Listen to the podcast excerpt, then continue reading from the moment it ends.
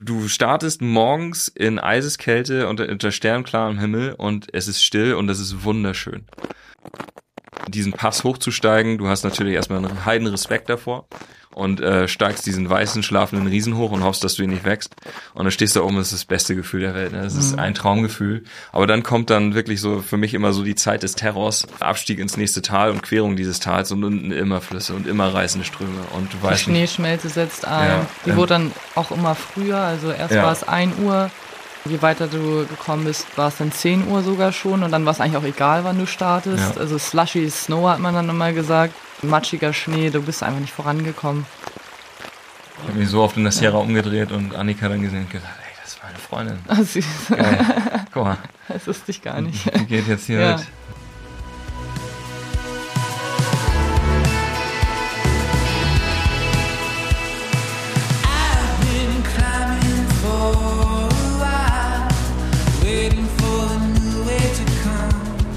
Herzlich willkommen bei Frei Raus, dem Podcast für mehr Freiheit und Abenteuer in unserem Leben. Ich bin Christo Förster und begrüße euch heute noch einmal gemeinsam mit Annika und Björn. Wir nehmen euch heute nochmal mit auf schneebedeckte Berge, über reißende Flüsse, durch die das Schmelzwasser schießt, durch wunderschöne Wälder, über sanfte Hügellandschaften. Es geht noch einmal auf den Pacific Crest Trail. Der Pacific Crest Trail ist einer der bekanntesten und beliebtesten Fernwanderwege der Welt. Führt über insgesamt 4300 Kilometer einmal längs durch die USA. Von der Grenze zu Mexiko ganz im Süden bis an die Grenze zu Kanada. Über die Gebirgsketten, die sich so von Nord nach Süd dort erstrecken, parallel zur Pazifikküste.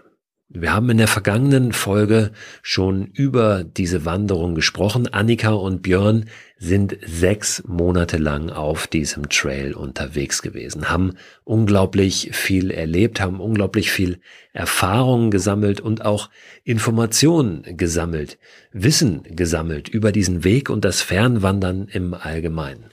Heute gehen wir auf den zweiten Teil dieser großen, großen Wanderung. Wir haben die vergangene Folge beschlossen an einem Punkt, an dem es gerade heikel wurde. Annika und Björn waren drauf und dran zu erzählen, was ihnen in der Sierra Nevada so passiert ist, wo wirklich viel Schnee lag, in diesem Jahr ganz besonders viel Schnee und ja, wo es für viele Wanderer in diesem Jahr die Frage war, gehen wir da überhaupt rein?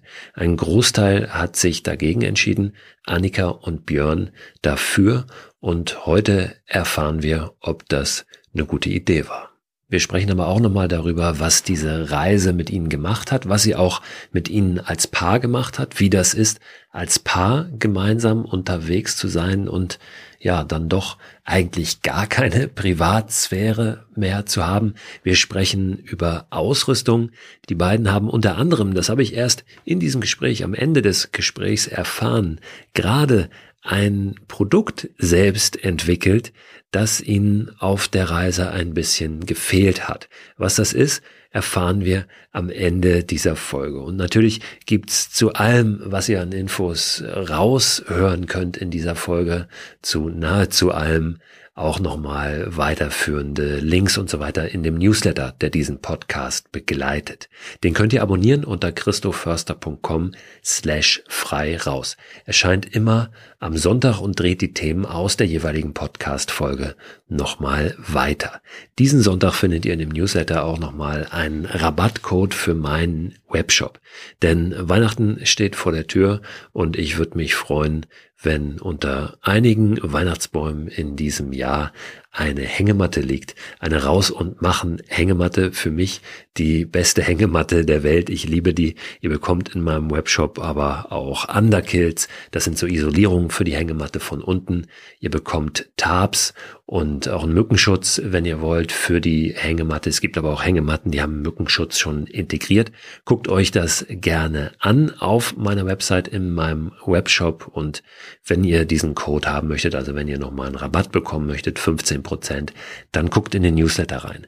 Wenn ihr diese Folge erst später hört, dann könnt ihr mir auch gerne schreiben über Instagram oder einfach eine E-Mail. Fragt nach dem Code. Der wird nur nicht irgendwo öffentlich gemacht, damit den sich jeder irgendwie ziehen kann, sondern den bekommt ihr bei mir direkt oder eben über den Newsletter. Gültig ist er noch bis Ende 2023.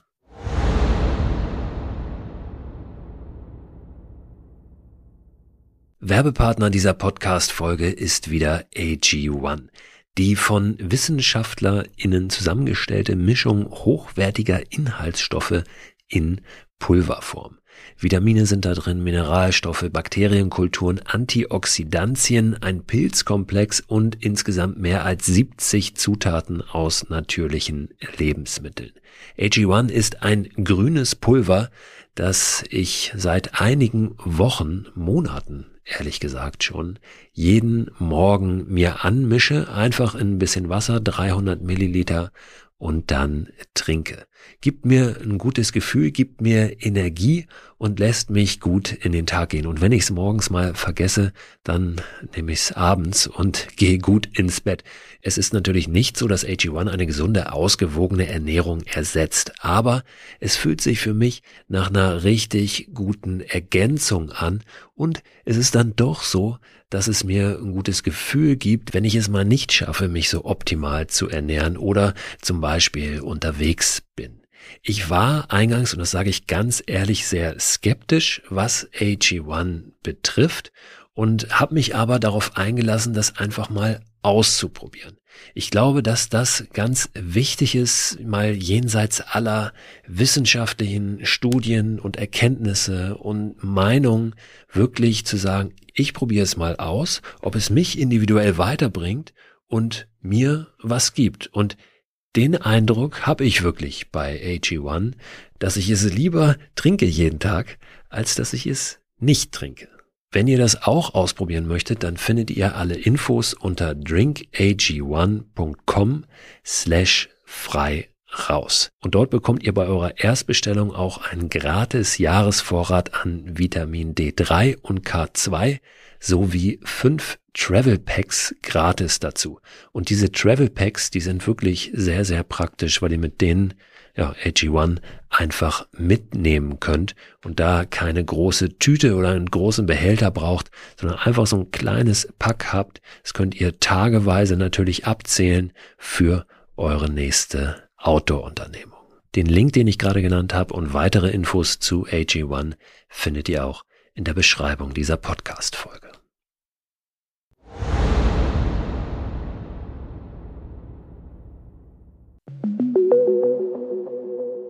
So, und dann haltet euch fest, wir gehen auf eine wilde Reise in die Sierra Nevada, durch Nordkalifornien, durch Oregon bis hinein nach Washington an die US-kanadische Grenze sollten in dem Gespräch mit Annika und Björn ein paar Fremdworte auftauchen, die ihr nicht einsortieren könnt. Wir haben uns große Mühe gegeben, in dieser Folge, nicht nur in dieser, sondern eben auch in der vorhergehenden, diese Worte immer zu erklären. Ich habe einen kleinen Löffel dabei und immer wenn ich mit dem gegen meine Tasse schlage, dann ist es an der Zeit, eines dieser Fremdworte zu erklären. Nur haben wir natürlich in der ersten Folge dieses Gesprächs das ein oder andere Fremdwort schon erklärt und greifen das jetzt im zweiten Part des Gesprächs möglicherweise nicht mehr auf. Seht uns das nach und hört euch sonst gerne den ersten Part des Gesprächs, wenn ihr noch nicht gehört habt, einfach nochmal an und dann seid ihr auch da richtig auf dem Laufenden, was den Szene-Jargon in der Thru-Hiker-Szene, also in der Fernwander-Szene betrifft. Und jetzt viel Freude mit Annika und Björn auf dem Pacific Crest Trail. Ja, und das war eben da, dann diese ganzen Sachen dann in den Rucksack verpackt zu haben und dieses Konstrukt vor dir zu sehen, wo alle also jetzt deine Lebensversicherung auch drin ist und dann zu wiegen, da ist eine Waage, hängt dann da im General Store und dann siehst du, oh, 45. 25 Kilo ja. oder, oder 20 Kilo und 45 Pounds, was mhm. weiß ich. Äh, ja, und dann, ja, und dann gehst du los und dann denkst, boah, du hast ja erstmal vorbereitet, vorgearbeitet auf den Terminus und dann bist du da und dann hast du vorgearbeitet auf Kennedy Meadows, auf die Sierra Nevada und dann bist mhm. du da. Mhm. Und da habe ich echt nur ins Tagebuch, weiß ich noch, reingeschrieben, jetzt wird's ernst. Jetzt, jetzt machen wir das, wir gehen rein. Mhm. Ja. Aber da haben wir auch gesagt, sobald irgendwas uns nicht so sicher vorkommt, drehen wir einfach um. Ja. Haben gesagt, so risikobereit sind wir ja. jetzt nicht. Wir haben schon alles doppelt und dreifach gecheckt. Wir haben die Kommentare gecheckt, wir haben die Route gecheckt. Du musst schon Topokarten lesen können. Mhm. Und dadurch waren wir schon recht sicher. Wir hatten ja. zwei, drei brenzliche Situationen, ähm, die dann zum Teil auch aus Fehlern durch uns entstanden sind.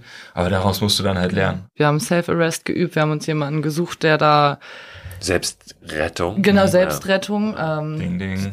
Ding, ding, die, die da äh, ja, nach, ja. professionell ist. Ne? Schon in San Jacinto haben wir gesagt, kannst du das uns bitte zeigen, wie man das macht? Weil so ist es, du kannst dir Videos angucken, aber vielleicht wäre es gut, dass du es einmal vorher übst, ähm, dass du weißt, wie sich das anfühlt. Wir haben es in verschiedenen Positionen gemacht.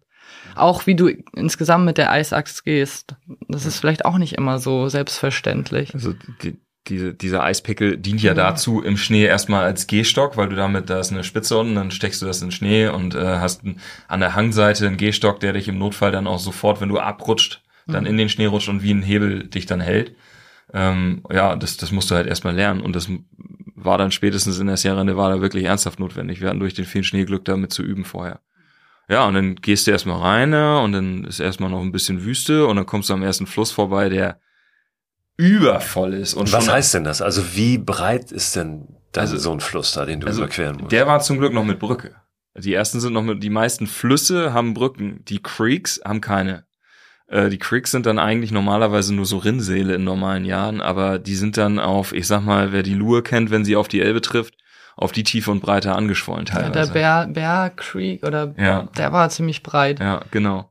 Und also können schon zehn 10 Meter breit Genau, ja, die können schon ja. 10 Meter breit sein, richtig. Ja. Und dann knietief und äh, 0 bis 1 Grad, weil es ja gerade Schmelzwasser ist. Ne? Und Strömung. Und Strömung. Weil ja also, das Wasser aus den Bergen kommt. Wir haben dann für uns eine Regel gemacht, äh, stehendes Wasser hüfttief, äh, weil die Flüsse sind teilweise so aufgestaut, dadurch, dass sie in einen anderen Fluss reingehen, steht das Wasser. Da ist gar keine Strömung, weil so viel Abfluss ist, das kommt da nicht rein. Das staut sich auf an dem Flussarm. Und ähm, laufendes Wasser knietief. Damit haben wir uns sicher gefühlt. Und ähm, am Anfang hast du eben noch nicht so viele Flussquerungen oder relativ einfache. Ähm, dadurch, dass du früh bist, kommst du am Anfang auch relativ trocken weg, weil du sehr viele Schneebrücken hast, die noch sehr dick sind. Gehst du einfach schön rüber oder Baumstämme findest du. Und äh, am Anfang ist es eben in der High Sierra so auf 3000, 4000, also der höchste Punkt ist 4000 Meter, da hast du Pässe, die du überqueren musst. Da ist das Tal vor, zu Ende und da ist in normalen Jahren hast du da schon Abschnitte, wo Leute schon bibbern, weil es super hoch ist und steil und du musst dann eben eine Schneewand hoch. Und da ist dann der Eispickel mhm. und die Steigeisen und ein sicherer Tritt und Höhensicherheit und im Vertrauen aufeinander, miteinander, das ist eben da so mhm. das Essentielle. Und wir sind eben vier Tage den ersten Abschnitt gegangen wo, und sind dann in den ersten Ort abgestiegen wirklich, also elf Meilen in die Wüste runter über eine komplett gesperrte Passstraße, weil die komplett zerstört war vom Winter und noch teilweise voller Schnee. Mhm. Resupply, eine Nacht geschlafen bei einem Trail Angel und dann hat er uns morgens rausgefahren und den Berg wieder hoch. Oben am Campingplatz, der in Eis und Schnee war, da war das, das Plumpsklo war zum Glück offen, das war super äh, entspannt und dann haben wir eine halbe Bank gefunden, die freigeschmolzen war. da ja, Warnschilder waren aber unter. Genau, Warnschilder. unterm Schnee. Ja, und dann am nächsten Morgen um drei Uhr morgens aufstehen. Alpine Start heißt es. Äh, oder um drei Uhr, ja, drei Uhr morgens aufstehen, äh, damit der Schnee hart ist. Mhm. Damit du auf dem Schnee gut gehen kannst. Und dann ging es gleich über den nächsten Pass und dann bist du in dem Pass, also als du dann da drauf stehst, denkst du, boah, jetzt bin ich drin, ne? Mhm. Jetzt gibt's ja erstmal kein Zurück. Und äh, dann war der Abschnitt acht Tage. Ja. Acht Tage im Nirgendwo. Ja was man dazu Ohne dass du irgendwo nochmal was zu essen holst ja. und so weiter. Genau, das heißt, du, du musstest alles dabei haben. Du hast zehn Tage Essen dabei, zwei Tage Reserve? Es gab so zwei Entscheidungen. Entweder du gehst acht Tage oder sogar zehn Tage. Mhm. Das haben auch zwei ja. Freunde von uns gemacht, aber die du musst dir vorstellen, dass du alles an Essen in diesen Bergkanister reinpacken musst und für zehn Tage Essen äh, und du brauchst auch sehr viel Kalorien, das, das schaffst du eigentlich gar nicht. Du musst irgendwie noch eine extra Tüte mitnehmen und dann ja. ja. also Ranger sagen, es ist okay, auch ein bisschen was nicht in dem, in dem Bergkanister zu haben. Wir haben es aber erst zu spät erfahren. Das heißt, äh, man hatte vielleicht ein bisschen zu wenig Essen tatsächlich mit. Ist okay, wenn du weißt, es sind nur ein paar Wochen. Ähm, danach kannst du ja wieder normal essen, aber ähm, ja. du solltest dich vielleicht schon auf Hunger einstellen. Ja, und, und ja. ja, also ich hatte sechs bis 7.000 Kalorien täglich als an Bedarf wahrscheinlich durch die Kälte, durch diese, es, ist, es hat ja nachts immer gefroren, das Zelt war immer vereist mhm. und ähm, wahrscheinlich konnte ich so, ich sag mal drei bis 4.000 Kalorien pro Tag mitnehmen. Mehr ging nicht. Dann kannst du dir den Tagesablauf so vorstellen, nachdem du drin bist. Du stehst morgens um Viertel vor drei, sind wir aufgestanden. Dann habe ich mir erstmal gefrorene Socken und gefrorene Schuhe angezogen. Äh, bin dann zu dem Bergkanister gestiefelt. Klamotten hatte ich eh an, man hatte alles komplett im Schlafsack an. Also inklusive Downjacke und dann gehst du zum Bergkanister, holst den zum Zelt und wird erstmal Kaffee im Bett gemacht. Und in den Kaffee kommt Butter. und ähm, dann trinkst du deinen Kaffee und dann machst du dich im Schlafsack komplett fertig. Also am besten ist alles gepackt, außer der Schlafsack. Und dann gehst du raus und dann packst du dein Zelt ein. Und dazu musst du die Heringe aus dem Eis schlagen, weil du die Heringe quer im Eis, also im Schnee, äh, den hackst ein kleines Loch in Schnee, Heringe quer rein und trittst du rauf, dann vereist das. Und äh, dann wird dein Zelt ausgebuddelt, verpackt und äh, in, im besten Fall sind dann alle fertig und du musst nicht noch 20 Minuten auf den Langschläfer warten. Hatten wir natürlich auch. Höchstwahrscheinlich, ne? Und, das ist super nervig. Und dann gehst du mit äh, Kopflampe, ja, super nervig. Und dann gehst du mit Kopflampe los, ne? Und dann äh, nur mit Handy navigieren, weil keinerlei Schritte da sind. Du gehst halt auf einer blanken Schneeeisfläche und äh, hast im besten Falle morgens keine Flussquerung. Wir haben es immer so gemacht, dass wir nicht im Dunkeln queren mussten. Ja, und dann Flussquerung, äh, Schuhe aus und nee, barfuß Schuhe dadurch, an. Schuhe an, ist alles nass ja. dann. Und, also und einer frier, ist, frier, wenn es friert, ist es kalt. Ja. Ist super kalt. Aber wir hatten Neoprensocken und die okay. halten gut warm, auch wenn es ja. nass ist. Das ist noch so ein Tipp, genau. Ja. Es gibt einen in unserer Gruppe, der ist barfuß gegangen. Mhm. Aber das sollte Was man nur machen. Auch gefährlich sein ja, kann, ne? also der war auch Lifeguard, der mhm. hatte schon Erfahrung mit Wasser. Ich würde es trotzdem nicht empfehlen.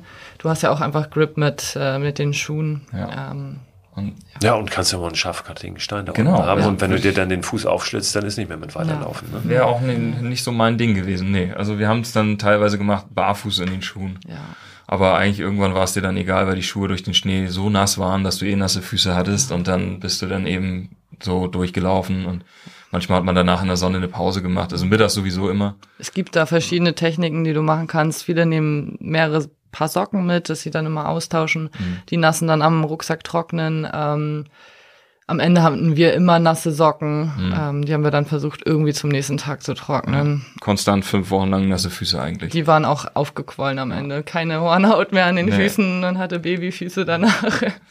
ja. ja. meine, meine, meine Fußnägel haben alle Dellen, auch von dem Abschnitt. Also wenn ich darüber fahre, ist eine richtig tiefe Delle, wahrscheinlich von den äh, Eis, Eis, äh, ja, Steigeisen, mhm. äh, dass die fast rausgefallen wären. Zwei Fußnägel habe ich auch verloren oder zweieinhalb.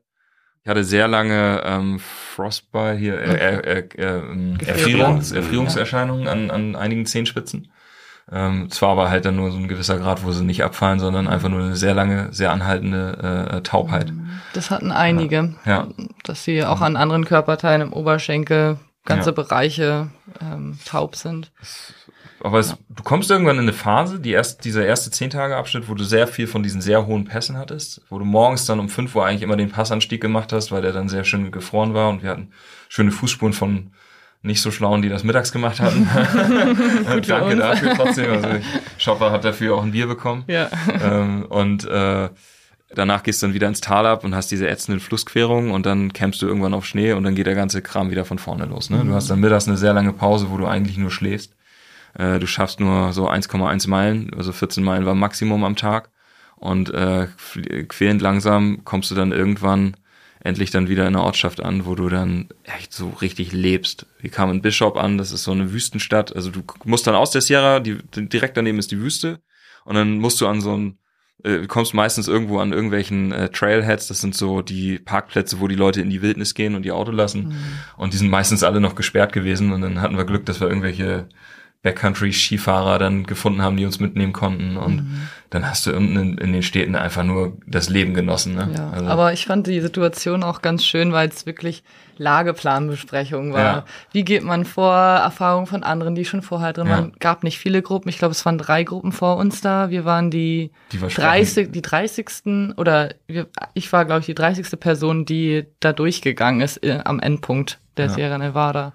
Vorher hatten das nicht viele gemacht. Das sind ja 5000 Leute ungefähr normalerweise, normalerweise die den, ja. den Trail gehen in einem ja. Jahr. Ja, ja. ja. Die ist ja, wahrscheinlich ein bisschen extrem. weniger, weil viele ihr Permit mhm. nicht angetreten sind, mhm. ja.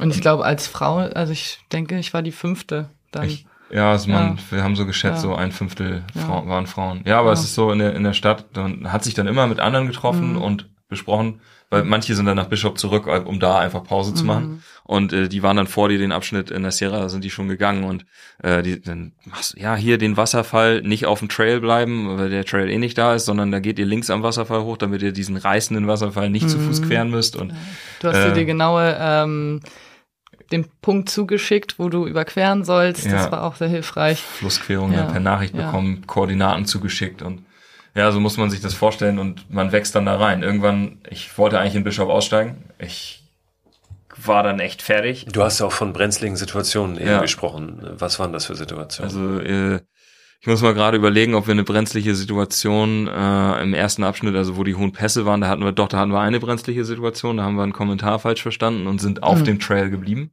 wo er eigentlich wäre und mussten dann tatsächlich eine ziemlich geröllige Wand absteigen.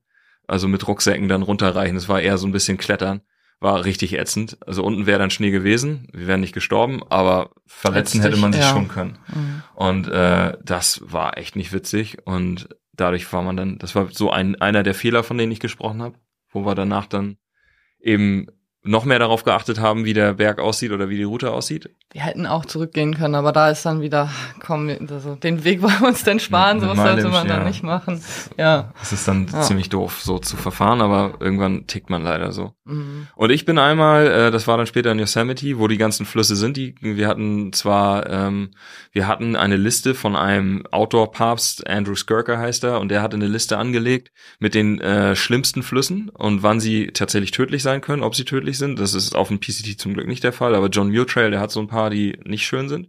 Und äh, hatte da dann Alternativquerungen äh, die Koordinaten angegeben. Wir haben keine dieser Querungen jemals gefunden. wir wussten aber anhand der Liste, okay, an dem Trail, an dem Creek oder Fluss müssen wir aufpassen. Und äh, dann kommst du eben in dieses Tal, Rancheria Creek hieß dieser Creek, und du kommst über dieses Tal und denkst, oh fuck, der, der Fluss ist frei, schlechtes Zeichen. Weil oben, also oberster Teil des Tals, wo wir reinkommen, äh, und du solltest talabwärts damit gehen. Das heißt, boah, wenn er oben schon frei ist, dann wird er unten ja noch mehr frei sein, weil da tendenziell mehr äh, wärmere Temperaturen sind. Und dieser Tal, Tal äh, dieses Tal war einfach nur ein Kessel, wie so ein Trichter. Unten in der Mitte ist dieser reißende Strom, der aber links und rechts Schneewände noch hat. So, und dann mussten wir absteigen. So, total dämlich. Aber man ist dann irgendwann so im, im Fluss, man ist auch sehr selbstsicher irgendwann und dann trifft sich immer. Das wussten wir auch. Das war auch immer die Rede. Aber es trifft dich dann natürlich. Äh, zu faul, die Eis, äh, äh, die, die Steigeisen anzuziehen, sondern nur die Microspikes genommen und die Eisachs hingen auch noch im Rucksack. Zu faul, den Rucksack abzunehmen. So, und dann zack, irgendwann war ich auf dem Arsch, ne? Und dann bin ich den, den Berg runtergerutscht und äh, wusste, okay, du hast jetzt den Fluss, du hast sehr viel Zeit nachzudenken in solchen Situationen. Ich war da schon mal, leider ein paar Mal. Ähm, du hast sehr viel Zeit zu, zu agieren und ich wusste, Fluss nein, rechts Baumloch, also wo der Baum rundherum freigeschmolzen war und dann nur mit meinem Wanderstock noch auf dieses Baumloch zugesteuert und dann vom Klettern zum Glück genug Training, um zu wissen, so feder ich am Baum ab, dass ich mir jetzt nicht die Füße oder die Beine brech.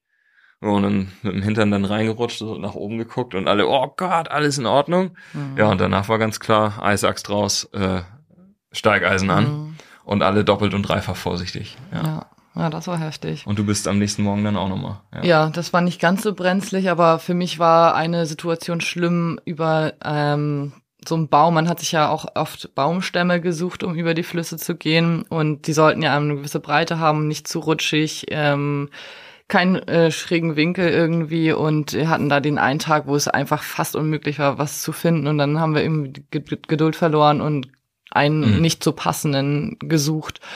Und ähm, da waren wir schon in einer größeren Gruppe und Coffee Machine, der war recht selbstsicher und der ist da einfach so rüber getänzelt. Und dachten wir, okay, dann, dann scheint es irgendwie okay zu sein. Ähm, dann, ich war die letzte, die rübergegangen ist. Ich habe doverweise nicht geguckt, wie die vor mir die Füße gesetzt haben auf dem Baumstamm. Man muss sich das so Weil vorstellen. Weil sie mich gefilmt hat beim Rübergehen. ja. Also es gibt ein Video davon. Film, Film first. Ja. Genau, Film first. In solchen Situationen natürlich ja. dann manchmal fatal. Ja. Es war recht steil, der, also es war schon fast wasserfallartig ähm, und über diesen Baumstamm ist immer Wasser rübergeschwappt. Ähm, und der war auch glitschig und ich war quasi ich habe flussaufwärts geguckt und dann bin ich ganz langsam mit den Stöckern, die waren hinter dem Baum, habe ich mich da so lang getastet und ich hatte wirklich jeden Moment das Gefühl, dass ich da gleich rüber ähm, fall und äh, vorher hatte tatsächlich Coffee Machine meinen Rucksack genommen. Also das haben wir dann auch gemacht, wenn wir gemerkt haben, die Person ist braucht Hilfe, ähm, dann bietet man sich an und geht dann halt nochmal ähm, hin. Er war einfach stärker als ich und das war auch gut so. Das heißt, ich hatte nur noch mich. Man will ja auch vermeiden, dass die Sachen nass werden, weil das ist dein Haus. Mhm. Wenn das nass ist, dann kannst du eigentlich dich abholen lassen am Ende mit dem Helikopter. Ich glaube, da hast du keine Chance zu überleben dann. Naja, und dann bin ich ganz langsam und habe mich wirklich konzentriert. Ich hatte vorher nichts gegessen, war ein bisschen zitterig. Alles falsch gemacht. Alles falsch gemacht, ähm, nur weil man eben zu ungeduldig war. Und am Ende, Mama Sita hat dann angefangen zu weinen, Björn war bleich. Ich habe immer ähm, geschrien, stopp, stopp, stopp. Ja, ähm, Aber du kannst ja auch nicht stoppen auf halber Strecke. Nee, Theoretisch schon, ja, aber. Äh, du kannst dich auch nicht hinknien, du kannst also. Muss dann durch. Genau, wäre ich da hinten runtergefallen, das hätte mich mitgerissen, das ähm, wäre nicht gut ausgegangen. Und ja. dann war es ja eben so, also stopp, stopp, stopp, weil du hast ja eigentlich nur zwei Schritte gemacht und hat mhm. Coffee Machine den Rucksack rübergeholt ja, und dann hast du gesehen, wie er gegangen ist. Ja. Und dann ging's. Und dann habe hab ich gesagt, nee, Leute, so einen Scheiß machen wir nicht mehr. Hab ich, weil ich war, ich war fertig. Also ich war mhm. kreidebleich. Ja. Und äh, habe dann gesagt, Leute, habe ich gar keinen Bock drauf. Ja. Wir machen entweder safe oder wir drehen um. Mhm. Dann könnt ihr machen, was ihr wollt. Ja. Und dann hat es auch geklappt. Also ähm, wobei kurz danach war noch mal eine Situation von Coffee Machine und Mamacita, die sind dann fast geschwommen, weil die auch ungeduldig waren und wollten rüber. Und sie hat dann noch alles ausgezogen und wurde von ihm quasi rübergezogen. Also das Wasser stand ihr bis zum Hals. Danach musste sie erstmal in Thermodecke. Thermo, äh, hier Rettungsdecke eingewickelt werden und war auch, weiß nicht, ob sie schon unterkühlt war, aber war kurz davor und wir haben gesagt, nee, wir, wir gehen jetzt flussaufwärts, suchen was und da haben wir auch was gefunden. Ja, eine Niederung knietief und ja. ähm, und danach war es dann eigentlich, da hatten wir keine einzige brenzliche Querung mehr, weil wir dann als Team, die sechs Leute, haben so ein, klein, so ein kleines Ting abgehalten, gesagt, Leute, wir müssen das anders machen oder es mhm. funktioniert nicht und dann äh, war das, danach war es einfach nur noch sichere Querung, weil wir dann eben wussten, mhm. was man nicht mehr machen soll. Ne? Ja. Dann haben wir immer einen Baumstamm gefunden, die, oder die Geduld gebaut. Da, oder gebaut, einen Damm gebaut. Ne? verschiedene liegende Stämme damit kombiniert, dass wir so viel Holz da vom Land dahin geschmissen haben, dass man hingehen mhm. konnte und dann ist man zu Wasser gekommen, wo es hüfttief war, aber eben äh, keine kein reißender Strom mehr oder gar keine gar kein Strom. Und äh, dann war's, dann haben wir uns sicher gefühlt und dadurch hatten wir auch keinerlei Verletzungen außer mal ein paar Abschürfungen. Ne? Also man macht Fehler, klar, das kannst du nicht vermeiden, aber wenn du daraus lernst, dann, dann geht's und ja. Äh, und das Gute ist, wir haben auch keiner in der Gruppe hat jemanden anderes versucht zu überzeugen, darüber ja. zu gehen. Da hatten wir mit anderen Gruppen, die oder eine Gruppe, die hinter uns war, die waren ein bisschen risikofreudiger, die sind dann auch teilweise geschwommen, ähm, obwohl es nicht hätte sein müssen und das dann, also haben die dann gruppenintern ja. irgendwie entschieden, da war auch Zugzwang dann und dann also, alle machen müssen. Weil, weil du, du, ja. du es gibt da Sachen, die weiß man dann irgendwann. Du weißt, wenn der mhm. Fluss hier unten, also du, du weißt, wenn du bis zum Pass diesen Fluss hast, der oben ist der gefroren. Das, da ist eine riesendicke, solide Schneeschicht drüber. Da, du musst den Fluss nicht unten im Tal queren. Du bleibst auf der rechten Seite und dann gehst du rüber und die sind dann über irgendwelche Schneebrücken, die zusammengebrochen sind, dann sind sie rüber gesprungen und so. Mhm. Ja, muss nicht sein. Naja, aber so sind wir dann irgendwann da nach. Du hast aber eben gesagt, äh, schon vorher, also nach dieser ersten längeren Sierra-Passage, wolltest du aufhören. Ja, ja. Warum?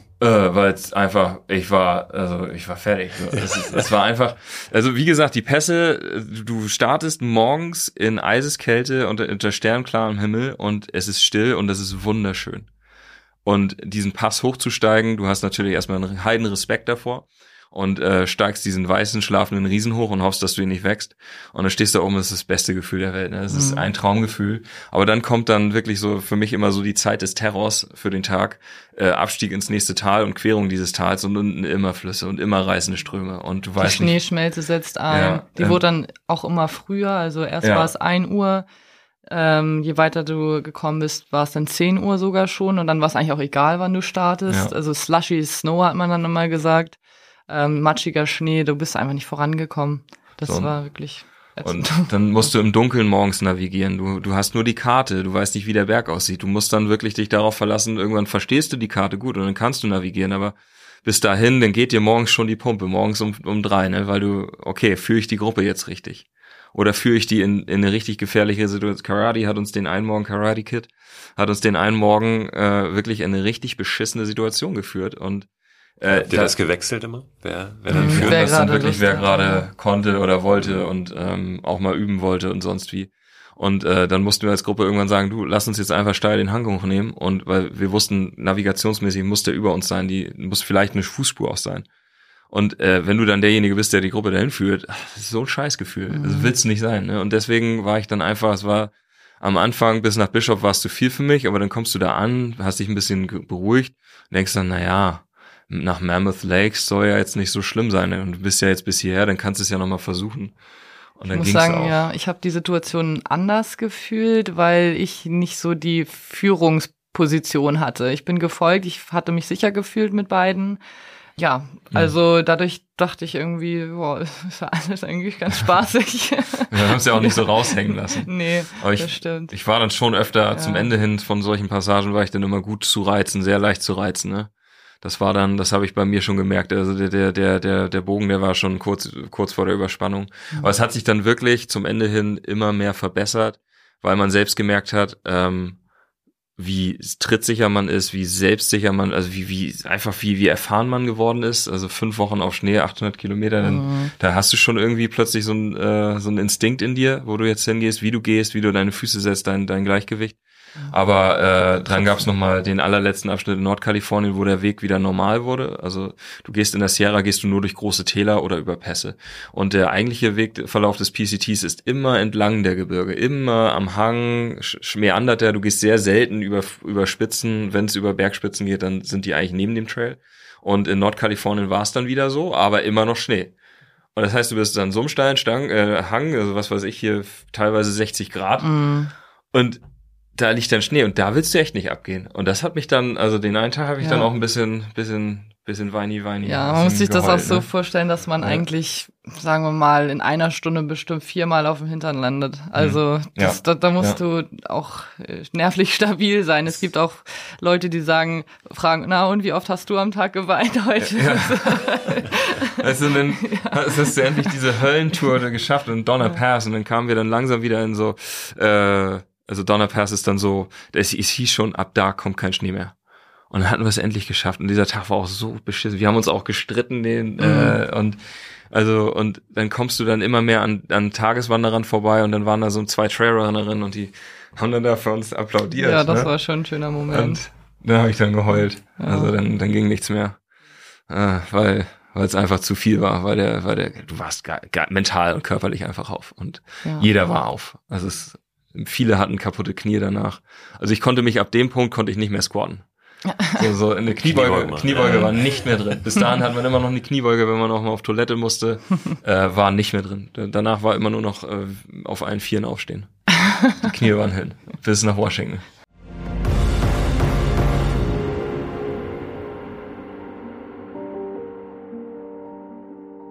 Aber wir haben für uns gesagt, wir gehen nicht bei Regen und Gewitter in die Berge. Ähm, da haben wir dann pausiert in den, also man musste das Wetter dann schon regelmäßig mhm. checken mhm. und äh, manchmal hieß es auch, es kommt äh, Unwetter auf ähm, und äh, wollen wir es wagen, verschiebt sich das. Äh, es war schon manchmal tricky, aber wir haben uns meistens für das Richtige entschieden mhm. und wir hatten einmal Gewitter an einem Morgen, ähm, mhm. aber sonst nichts. Haben es tatsächlich rechtzeitig mhm. dann in, in den Ort geschafft und wir hatten, also muss man auch sagen, wir hatten einfach super viel Glück, was das mhm. Wetter anging. Glück, aber man muss sich das auch so ein bisschen einreden. Wir haben uns das, ähm, also jetzt nicht das Glück darauf bezogen auf Risiken, sondern wir haben gesagt, das Glück, das passt schon alles. Der, der Weg hat uns wirklich die ganze Zeit immer die Pforten geöffnet. Mhm. Äh, der Trail war geschlossen, wir kamen an, Trail geöffnet. Mhm. Ja, wieder, der, wieder. Bei San Jacinto, ne? Ja, genau. Ja. Auch bei Fire Closures, also bei Feuerschließungen, wenn es irgendwo einen Waldbrand gab, wir kamen an, eröffnet. Wir dürfen durch. Also äh, ja. irgendwie sollte es dieses Jahr einfach für uns sein. Ja. Wo war das denn der Fall? Also Waldbrände, jetzt waren wir ja gerade noch im Schnee, ja, im Hochgebirge so. Und äh, jetzt habt ihr dann aber doch auch diese Situation gehabt, ne? wo dann, äh, wo es wieder richtig heiß war und solche Waldbrände äh, geherrscht haben. Wo war das? Das war in Oregon, ne? Mm, nee, oder war das Kal Es ging da los, ja. Ja, Kalifornien, Oregon. Also, du wirst, weißt ja. du, wenn du in Kalifornien ankommst, wir haben dann drei Monate für 1000 Meilen gebraucht und wir hatten noch 1600 vor uns und hatten auch nur noch drei Monate. Auch so ein kleiner und, Stresspunkt. Genau, mhm. das war der einzige Stresspunkt. Mhm. Und dann wussten wir, okay, jetzt müssen wir echt Tempo reinkriegen. Jetzt müssen wir dann unsere 28, 30 versuchen jeden mhm. Tag. Und äh, aber auch wegen der Feuersaison. Wir wussten, Juli, es geht los, ne? Also im August spätestens brennen dann die Wälder. Ja. Gut, dieses Jahr hatten wir Glück. Ähm, man hat dann auch sich schon informiert in Washington, ob da noch Schnee liegt. Und dadurch, dass es insgesamt kälter war ins Jahr rein, ähm, war es feuchter und dadurch die Brand, äh, die Waldbrandgefahr auch geringer. Ja. Dadurch haben wir es wahrscheinlich auch einfach gut geschafft. Ja. Ähm, haben uns natürlich beeilt. Ähm, wir hatten eine Fire Closure, ich weiß nicht mehr ganz genau, wo die war. Da sind wir dann durchgegangen. Da haben wir noch geguckt äh, von außen über die Berge, ob da Rauch ist. Viele haben es vor uns dann auch gemacht. Das war auch wieder so nah, gehst du durch oder rum, weil rum wären noch mal extra 20, 20 Meilen, Super 10 steil, Meilen ja. gewesen.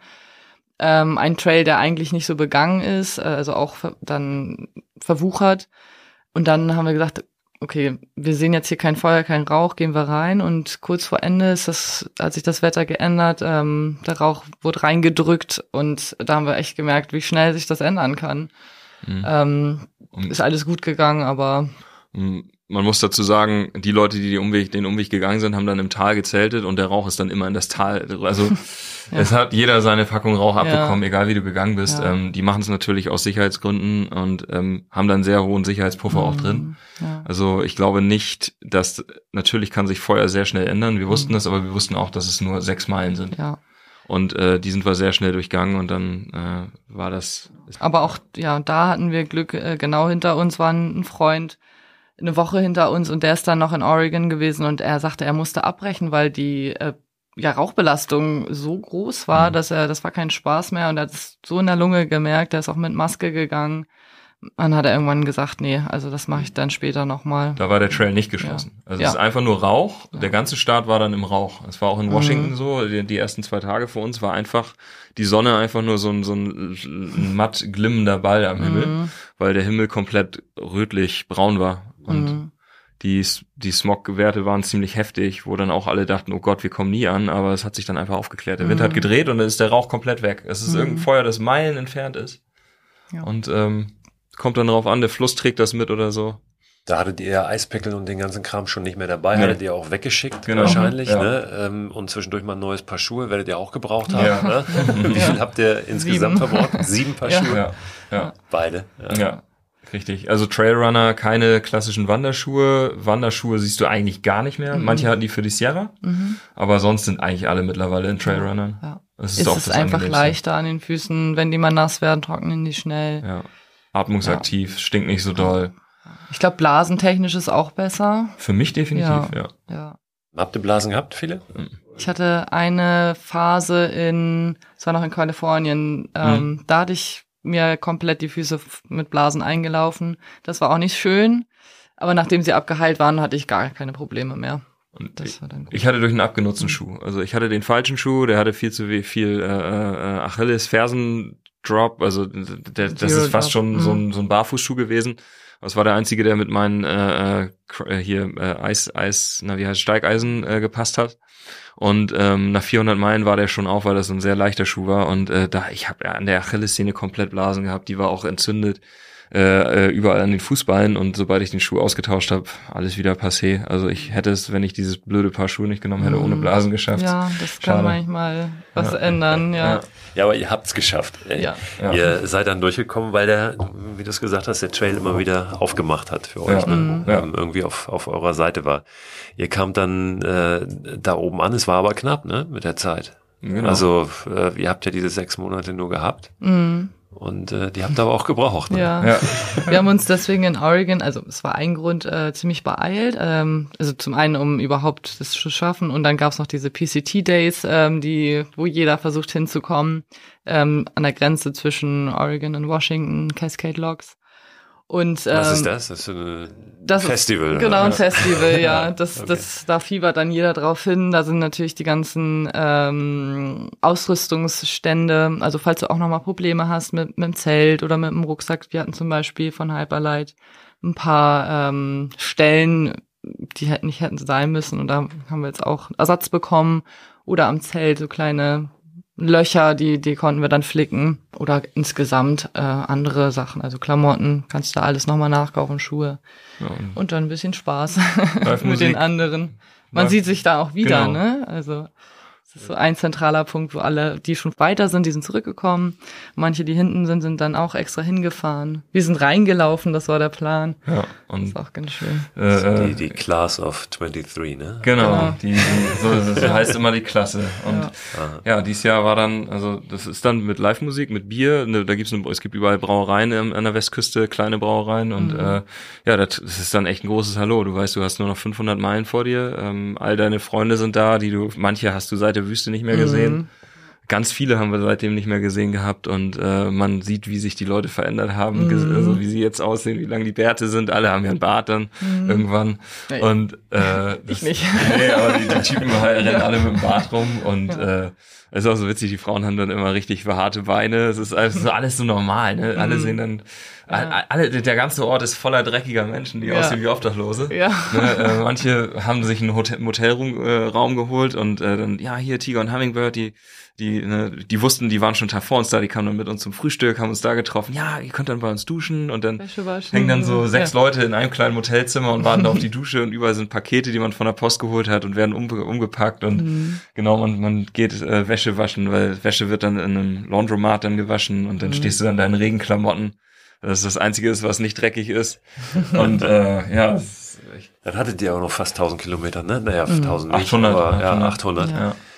Und die liefen dann gut durch. Ja, ähm, da konnten so, wir auch ein ne? bisschen Zeit lassen. Also ja. wir haben dann gesagt 20 bis 22 Meilen und dann mit Pausen dann zum Beispiel der berühmte Ort Leavenworth, der so ist wie Bayern. Ähm, da haben wir dann drei Zero, ja. zwei Zeros, drei Tage ja. verbracht. Ähm, auch nochmal so, so ein Abschluss mit allen. Ja. Ja, und wie dann ist ja so die, die äh, obligatorische Frage fast, wie fühlt sich das an, wenn man dann mhm. aufs Ende zuläuft, ne? Mhm. Sicherlich gemischte Gefühle irgendwie. Ja. Ganz komisch. Ja. So, jetzt, jetzt ist es zu Ende, ne? Die mhm. Zeit nähert sich dem Ende. Auf der anderen Seite, boah, wir sind, wir haben es geschafft mhm. bald, ne? Ja. Du hast ja dann Leute um dich rum, die du so lange kennst und weißt, bald ist das vorbei mit denen und mhm. Also Chainsaw, der ist uns ja so ans Herz gewachsen. Ja. Und äh, okay natürlich auch. Okay auch, genau. Der hat auch geweint. Ne? Ja, der hat, der hat ja. also bitterlich geweint ja. am, am Ziel ja. und denkst denkst die ganze Zeit, boah, was ist was ist denn jetzt passiert? Also mhm. ich war doch eben ich war doch eben noch in der Botschaft. Ja. Ja, ich, ja. ich bin doch noch gar nicht losgelaufen ja. und ja. Und dann wird's immer schöner. Es ist auch so Wahnsinn. Es wird immer schöner, je weiter du nach Norden kommst, ne? Und und also als ob der Trail dich nicht loslassen will. ja. Und äh, ja, dann, also du willst es, du musst ja auch irgendwann raus. Aber auf der anderen Seite willst du es auch nicht, ne? Weil das ist so ein, genau so ein Ziel, worauf ja. du hinarbeitest und ja. dann ist es fertig. Ja, ist, genau. Was ja. mache ich jetzt? Ja. Gut, wir wussten es ja, wir hatten ja. ein paar Projekte uns ausgesucht, aber ja, das steht, es ist surreal, es ist, es ist total surreal. Du gehst diesen Weg, den du so oft im Video gesehen hast, dieses, dieses finale Stück zum Terminus. Mhm. Und dann bist du selber da und und äh, wart ihr da in der Gruppe? Ja, ja das war tatsächlich. War das Zeit. gut oder habt ja. ihr eher das Gefühl gehabt, so, ja, oh, genau richtig? Genau, war nicht zu viel. An dem Tag selbst waren wir eigentlich fast die, also unsere Gruppe die einzigen. Ähm, wir hatten da tatsächlich auch Trail Magic. Ja. Ähm, absurderweise. Perfekt, ja, das war echt gut.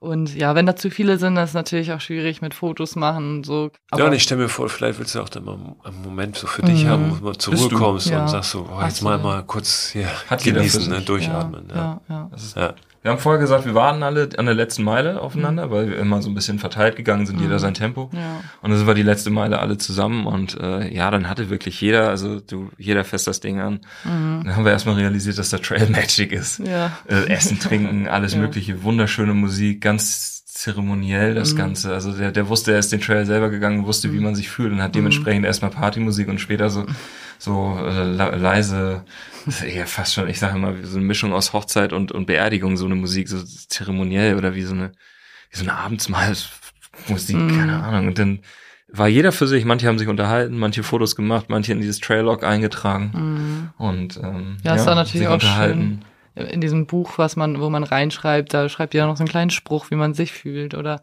wen man grüßt und dann sieht man eben auch, wann, es ist super interessant, wann seine anderen ähm, ehemaligen Partner da angekommen sind. Ähm, das weiß man dann ja immer auch gar nicht so genau. Und die hinterlassen für einen dann auch nochmal so Nachrichten. Ähm, das ist schon ein schönes Gefühl. Ja. Ja, ja und dann fängst du an zu überlegen, wie, wie geht's jetzt? Also dann, dann gehst du noch ein Stück zum nächsten mhm. Zeltplatz und dann nach Kanada und dann, ja, wir haben uns dann getrennt. Mhm. Die Amis sind da geblieben alle, weil die ihre Reisepässe nicht mit hatten. Ja. Die konnten das Permit nicht beantragen, weil das mitten in der Saison plötzlich reaktiviert wurde. Mhm. Und die Europäer, die sind halt äh, nach Kanada rein und dann natürlich trauriges Tschüss sagen. Ja. Und äh, zum nächsten Zeltplatz und am nächsten Morgen hat Chainsaw im Zelt gelegen und hat erstmal die App aufgemacht und gemerkt, Ah nee. Ich brauche die Wasserquellen nicht zu Wasser prüfen. Ja. Ich muss nicht mehr gucken, wo es jetzt hingeht. Wie ja, das war ein bisschen traurig. Ja. ja, das war ja, auch traurig. Ja. Habt ihr, habt ihr in dem Moment schon irgendwie realisiert, inwiefern oder ob ihr euch verändert habt? Ähm, manchmal passiert das ja dann erst mm. im Rückblick mm. mit ein bisschen Abstand so. Ne? Also ähm, weil ja, ihr habt ja schon gesagt so, hey, das, mm. wir waren irgendwie andere Personen, Persönlichkeiten. Ne? Wir waren Babys, ja, mhm. wir haben dann Erfahrung gehabt und das ist ja das eine. Ja. Aber ist da noch auf anderen Ebenen irgendwie was passiert? Also man hat natürlich zwischenzeitlich auch schon mal mit anderen drüber gesprochen, na, fühlst du dich schon irgendwie oder ähm, hast du dich verändert oder was hast du gelernt und so weiter. Deswegen hat man sich ja auch schon mal mit beschäftigt, aber grundsätzlich würde ich sagen, die Persönlichkeit hat sich jetzt nicht verändert, man hat sich vielleicht einfach gestärkt, ähm, man weiß äh, wie man in manchen Situationen reagiert. Das äh, ist ja so extrem, auch gerade, man, man hat ja nie irgendwie ein halbes Jahr, wo man geht. Das mhm. ist ja alles ganz neu dann. Ähm, man lernt sich besser kennen, auf jeden Fall. Ähm, ich zum Beispiel bin eigentlich ein bisschen penibel mit Dreckigkeit, also was Essen angeht. Äh, an sich so im Dreck leben finde ich nicht schlimm, aber ähm, ja. das habe ich tatsächlich auch Stimmt. abgewöhnt irgendwie oder ich habe mich dran gewöhnt und auch ähm, so Wasserquellen. Ne? Ich habe hätte niemals gedacht, dass ich das so genießen kann, durch ein, also gefiltertes Wasser ähm, zu trinken. Und am Ende wollte ich das lieber als das Leitungswasser, was ja. einfach so viel besser schmeckt auch. Auch das gekaufte ja. Wasser, es kommt nicht an den Geschmack von solchen frischen oder auch von Schneeschmelzquellen dran. Ne? Ja. ja. Also ja, ja, dein Dreck, dein Dreck, das war schon witzig. Am ja. Anfang musste immer alles penibel sauber sein. Die, die ganze Küche haben wir ja immer gesagt, der kleine Topf und die, ja. die zwei Löffel, das musste immer. Ja. Und irgendwann hast du dann, bis du im nächsten Ort bist, hat das Ding so einen Rand. Also, ja, also ja. ja. Und man ist halt ja auch, man steht ja selbst vor Dreck. Die Finger sind immer mhm. dreckig. Also die Haare, also wenn man duscht, dann kommt ein Dreck runter. Das ist Wahnsinn. Ja, für mich war es, äh, ich hatte ja den Jakobsweg vorher und habe da schon viele Sachen für mich rausgefunden, die ich nicht brauche. Deswegen glaube ich, je, je, jeder, wenn egal welchen Weg du als erstes machst, wenn du mal rauskommst aus deiner, aus deinem Trott, äh, dann hast du für dich eine Erkenntnis. Das kann mhm. der Jakobsweg sein, das kann irgendein Weg in Deutschland sein. Mhm. Äh, wenn die Zeit lang genug ist, das kann ja auch eine Woche für manche sein, das ist ja jeder unterschiedlich dann wirst du dann Erkenntnis haben. Für mich war die Erkenntnis daher schon da. Ich bin aber für mich, dadurch, dass ich die Sierra so überstanden habe ähm, und diesen ganzen Weg des Leidens so in der Mitte, wo man denkt, ich kann einfach nicht mehr, der Körper tut nur noch weh. Ähm, ich gehe jetzt sehr viel gelassener an Arbeitsstress ran, weil ich mir denke, worum geht's denn hier eigentlich? Mhm. Also ja, ich würde dazu auch sagen, es kommt immer darauf an, ähm, mit was für einem Ausgangspunkt du startest. Wenn du schon unzufrieden in deinem Leben vorher warst, dann verändert sich der Trail vielleicht mehr, du weißt mehr, was du möchtest. Mhm. Für mich war das nicht, also ich, ich war zufrieden, also ich bin zufrieden. Ähm, für mich ist das ein großes Abenteuer, Herausforderung.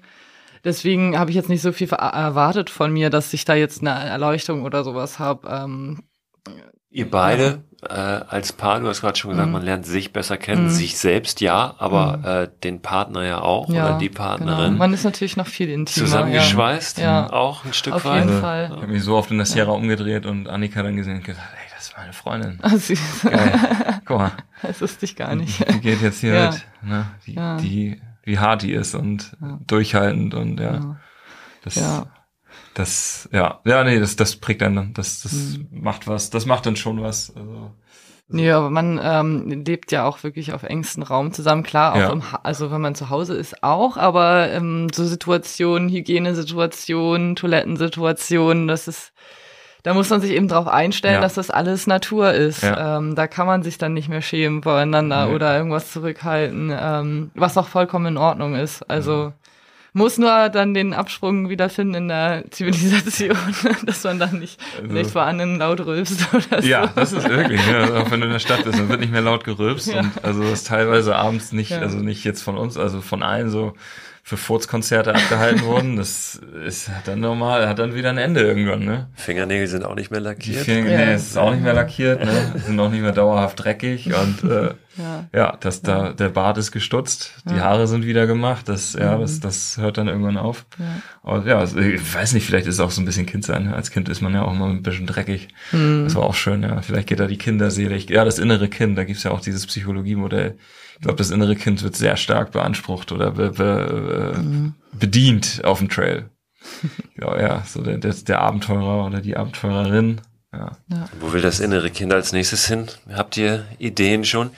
Das ist tatsächlich auch so ein Part in diesem Buch Pacific Crest Trails. Ähm, wie ich ja schon sagte, diese Post-Depressions, um die ein bisschen vorzubeugen, soll man sich kleine Abenteuer auch vornehmen und ähm, Mikroabenteuer, ne? Ja, ich wollte ja wollte gerade sagen. Und äh, wir haben gesagt, so eine große Reise kann man jetzt erstmal, also haben wir jetzt nicht geplant, aber so zwei Wochen ähm, wollen wir dann nach Portugal. Es gibt da so einen Weg, der ein Teil des Fisherman's Trail und der ganze heißt Roter Vicentina. Vicentina. Bin ich im März gelaufen. Ach, ah, ja. wollen wir auch. Im März. Ja. Ja, ja, genau. Cool. Da können wir uns gleich ja, noch ein bisschen zu austauschen. Der ist ganz toll. Ja, also ist ein ganz, ganz toller Weg, der eigentlich gar nicht viele Höhenmeter hat, aber du hast eben schon ein paar, weil der so an der mhm. Steilküste verläuft mhm. und läufst ganz viel halt durch tiefen Sand und dadurch ist der echt anstrengend. Ja, Auch wenn du so eine, wenn du auf die Karte guckst, ja. ne, von der Topografie mhm. gar nicht so viele Meter drin hast, aber ja. du läufst halt Dünen hoch. Ja, das ist so, so schön, und dass, runter. Ja, das jeder Trail hat ganz, so seine Ansprüche. Das gehen wir wahrscheinlich auch mit einem, mit unserem Slowenien, mit, mit Chainsaw. Wenn alles klappt, ja. Das wäre gut, ja. Ja, und wir, wir haben wir ein kleines Startup gegründet. Wir haben ähm, also Lappy, das ist so ein P-Rack äh, für Frauen für unterwegs, so ein Wischtuch zum, zum Pipi machen, um, um dann kein Klopapier zu mhm. benutzen. Äh, kann man an den Rucksack hängen. Ähm, ich möchte gern ein Buch schreiben, mal gucken, was das wird. äh, über die Sierra-Erfahrung, auch für uns. Ähm, auf, auf Dauer möchte ich irgendwann auch Touren anbieten oder Touren machen oder auch einfach vielleicht so, weiß ich nicht, vielleicht ein bisschen YouTube äh, äh Ausrüstungstipps für den PCT, wenn es wieder ein heißen OE gibt. Also man hat da viele Ideen, wir machen nächstes Jahr eine Alpenquerung mit dem Fahrrad mit meiner Mutter zum 60. Ähm, und vielleicht irgendwann ja nochmal einen großen Weg. Ich weiß es. Also ich glaube, ich glaube, es wird passieren. Ich, ich denke schon. Ich Ob es in nächster Zukunft ist oder im Rentenalter, das weiß man Dazu bin ich viel zu glücklich, wenn ich jetzt ja. die Fotos angucke. Ja. Und ähm, ich denke da, wenn es vielleicht wird es der Nord-Süd-Trail in Deutschland, vielleicht wird es aber auch ein großer in den USA. Vielleicht wird es auch was anderes. Also es gibt ja tolle E- und GR-Wege, vielleicht ja. auch die Pyrenäen. Ach, es gibt so viel. Ja. Ich finde ja auch, ähm, es ist durchaus legitim und sogar wichtig, dann erstmal sacken zu lassen ne? und dem erstmal nicht Raum zu geben, dass das noch nachwirkt und nicht gleich weiter, weiter, weiter das nächste Ding. So, nee. ähm, weil das einfach, ähm, ja, es braucht es manchmal, so dass sich Sachen dann noch im Nachhinein entfalten können. Mhm. Wir, ich bin auch super glücklich, wieder hier zu sein. Also ich habe ja meine Familie und Freunde, die, die haben wir alle vermisst und ähm, es ist jetzt nicht so, dass man hergekommen ist und denkt, oh, das ist alles so scheiße hier. und, ne, ähm, ja, man sieht auch die Vorteile zum Beispiel in dem eigenen Land oder zu Hause ja. gegenüber. Oh, Leberkäse, ja. Oh, ne? ja, also, das Essen. Das Essen ist so viel besser hier. Gutes, gutes Stück Brot, ne? Ja, gutes Stück Brot, eine, eine, eine Wiener Wurst oder so, das sind alles Sachen, die man da vermisst hat. es ist genau so, ähm, die Auszeit ist gut, um wieder andere Sachen schätzen zu ähm, lernen. Ne? Norddeutsches Schiedwetter, das hat echt gefehlt. Ja, davon haben wir jetzt genug auf jeden Fall. Ne? Gestern Schneeregen ins Gesicht hier in Hamburg war richtig geil. Wirklich. Ich, das hat mich richtig geflasht. Also du, du lebst dann auch, ne? wenn, wenn was im Gesicht ist, das ist das echt, mhm. ja. Schön, dass ihr wieder da seid. Ja, danke. danke. Und äh, dass ihr hier wart vor allen Dingen. Ja, danke, hat bisschen, Spaß gemacht. bisschen ja. erzählt habt. Ist immer schön nochmal drüber zu reden. Egal wie oft, ist immer schön. Wird nicht langweilig. also, Wer Fragen hat, also immer raus damit. Ja. Ja, ich werde natürlich auch nochmal in den Newsletter reinpacken, dann äh, eure Instagram-Accounts, mhm. ne? Ja, gerne. Ähm, ja. Bezüglich dann nochmal eine Nachricht schreiben oder mhm. so. Ja. ist natürlich jederzeit möglich. Ja. Cool. Vielen Dank. Danke. Danke auch. Tschüss. Ja, was für eindrückliche sechs Monate Annika und Björn da erlebt haben. Vielen Dank auch nochmal aus dem Off, dass ihr da wart und euch so viel Zeit genommen habt, so offen gesprochen habt und so viel geteilt habt. Wie ich es eingangs erwähnt habe, Weiterführende Infos und Links findet ihr nochmal in dem Newsletter, der diesen Podcast begleitet. Abonnieren könnt ihr den unter christoförster.com slash frei raus. Da packen wir dann auch nochmal Infos rein zu dem Leppi, diesem Wischtuch, was Annika und Björn entwickelt haben und was ihr tatsächlich jetzt kaufen könnt auf einer kleinen Website, die die beiden aufgesetzt haben.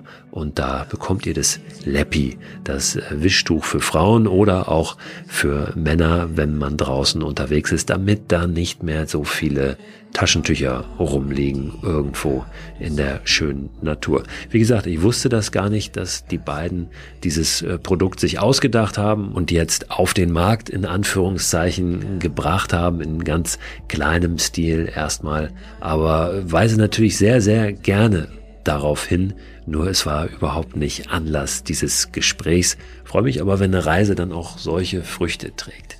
Ich hoffe, dieses Gespräch, diese beiden Folgen mit Annika und Björn tragen bei euch Früchte und ihr könnt für euch was daraus mitnehmen. Ich wünsche euch jetzt bis zum nächsten Donnerstag, bis zur nächsten Freirausfolge auf jeden Fall erstmal eine gute Zeit. Lasst das gut sacken und dann hören wir uns gerne wieder. Da gibt's dann neue Inspirationen, aber nochmal wieder auf eine ganz andere Art und Weise.